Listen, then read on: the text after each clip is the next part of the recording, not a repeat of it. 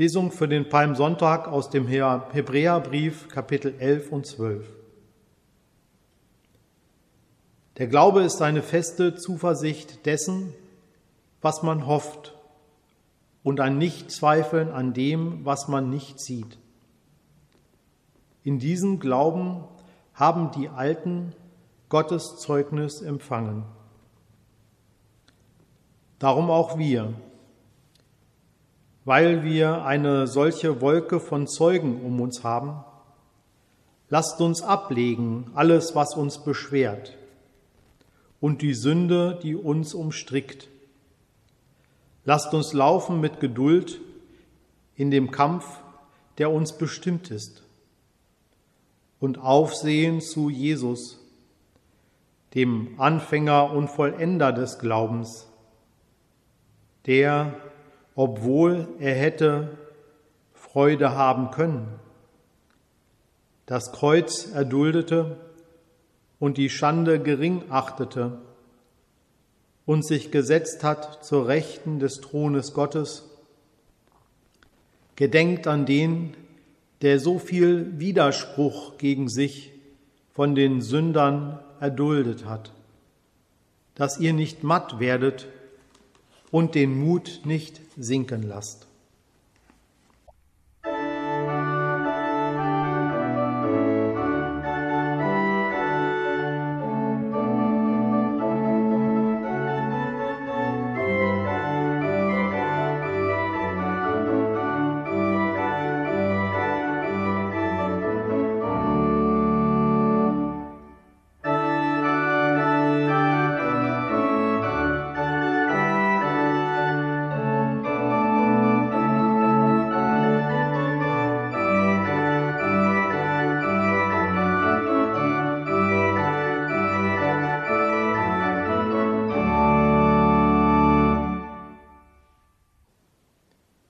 Gnade unseres Herrn Jesus Christus und die Liebe Gottes und die Gemeinschaft des Heiligen Geistes sei mit uns allen.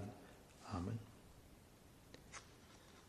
Liebe Gemeinde, lasst uns aufsehen zu Jesus, dem Anfänger und Vollender des Glaubens. Gibt es eine passendere Einstimmung zum Auftakt der Karwoche? Der heutige Palmsonntag schickt uns auf den Weg zur Hinrichtung Jesu auf dem Werk Golgatha. Wir vertiefen uns in Jesu Passion und sehen in ihr auch die Leiden des eigenen Lebens abgebildet. Beides gilt es in dieser Woche auszuhalten. Jesu grässliche Hinrichtung und unser dem Tod in vielerlei Hinsicht verfallenes Leben. In jenen Nächten, die wir vor Ostern sind, heißt es in einem Gedicht des katholischen Arbeiterdichters Alfons Petzold, da sollt ihr wach sein, wie am hellen Tag. Da lebt in allen Dingen eine Klage und weinen sich die großen Steine blind. Doch mit Traurigkeit ist es nicht getan. Nur wer aufsieht, kommt im Glauben weiter. Denn die Karwoche endet nicht mit der Katastrophe am Kreuz, sondern führt in die Zumutung des leeren Grabes, in das österliche Geheimnis, dass der Tod letztlich keine Macht über Jesus hatte und wir Menschen, obwohl sterblich, mit ihm zum Leben berufen sind. Jeden Tag, den Gott werden lässt, übt sich der Glaube darin, im gekreuzigten Jesus den Auferstandenen wiederzuerkennen und ihn als Maß und Mitte des Lebens anzunehmen. Ohne mich könnt ihr nichts tun, hat er seine Jünger wissen lassen. Ohne ihn wollen wir nichts tun, bekennen Christen, indem sie in der Karwoche seine Leiden nachvollziehen und in der Osternacht mit ihm neu zur Welt kommen. Ohne Ostern ist der Kampf der verortet ist, nicht auszufechten.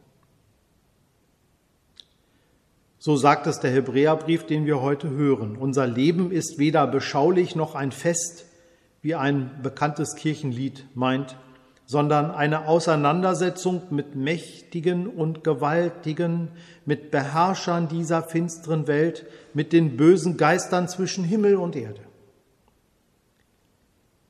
Die Leser der Fantasy-Literatur wissen davon, ein Lied zu singen auch wenn es ein romantisches Lied ist, zeigt es, wie wenig sich dieser Kampf zwischen Gut und Böse vermeiden lässt. In diesem Sinne hat auch Jesus gestritten und gekämpft gegen Gottlosigkeit und Unglauben, gegen Lieblosigkeit und religiöses Machtgehabe, gegen das Gefühl, ja doch nichts tun zu können und den persönlichen Kleinglauben. An seiner Geduld sich aufzurichten, macht lebenstüchtig. In der Karwoche eignen wir sie uns an, diese christliche Geduld.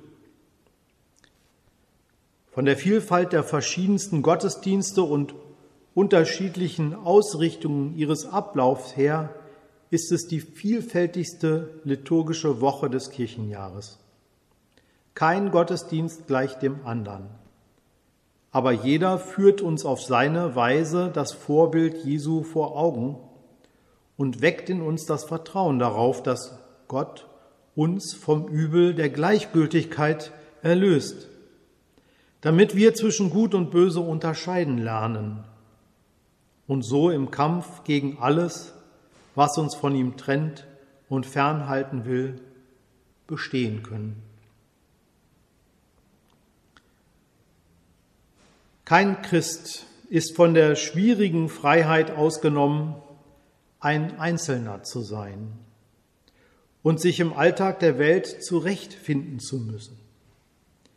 Täglich kommt, ja, und kommen kleine oder größere Herausforderungen auf uns zu die ohne die Tapferkeit des Herzens nicht zu bestehen sind. Jeder weiß aus eigenem Erleben, wie oft wir die Probe aufs Exempel nicht bestehen. Wenn es darum geht, mit der nächsten Liebe ernst zu machen oder gar ein persönliches Leid zu akzeptieren. Bedrängt uns das Leben, greift es mehr oder weniger auch unsere Hoffnung auf einen guten Ausgang unseres Schicksals an. Umso schwerer fällt es darauf zu vertrauen, dass Hoffnung uns verwandelt und den Weg durch die Zeitläufe geduldig fortsetzen hilft. Ich möchte hier nur ein Beispiel nennen, das viele von uns betrifft. Es ist eine unter uns leider weit verbreitete Erfahrung, wie sehr eine Krebserkrankung Menschenleben bedroht. Wenn ein mir nahestehender Mensch mit dieser Krankheit leben muss, dann kann mir, dann kann uns die Wolke der Zeugen, die Jesus durch das Leiden hindurch auf dem Weg der Hoffnung bezeugen, wichtig werden. Es ist schrecklich, nichts oder fast nichts tun zu können. Doch das gemeinsame Aushalten, Durchhalten, das Gespräch und das gemeinsame Schweigen und Beten hilft. Die Geduld, diesen Kampf, in diesem Kampf kann sich aus diesem Geheimnis des Leidens Jesu speisen. Wie tief wir dabei in die Enttäuschung und Niederlage geraten können, wissen die, die scheinbar vergeblich mit einem Kranken ausgehalten haben, der dann doch gestorben ist. Der Glaube selbst, Gott, alle Liebe, alle Hoffnung erscheint so sinnlos, aussichtslos und ohne Zukunft, müde und leer fühlen wir uns dann. Umso ernsthafter ist nach der Quelle der Hoffnung zu fragen. Besteht sie aus dem begrenzten Fundus unserer Lieder und Gebete, Gottesdienste und dem Wort Gottes? Christen leben nicht von irgendeiner, sondern von der Hoffnung Christi. Ohne sie, ohne zu Christus aufzusehen, hoffen wir ins Ungewisse.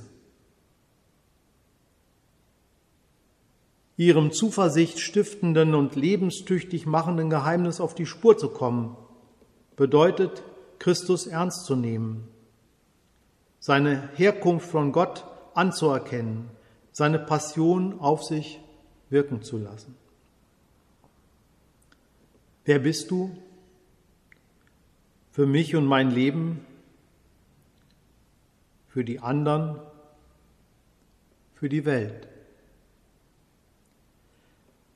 Das ein Leben lang zu bedenken, das ist Glaube.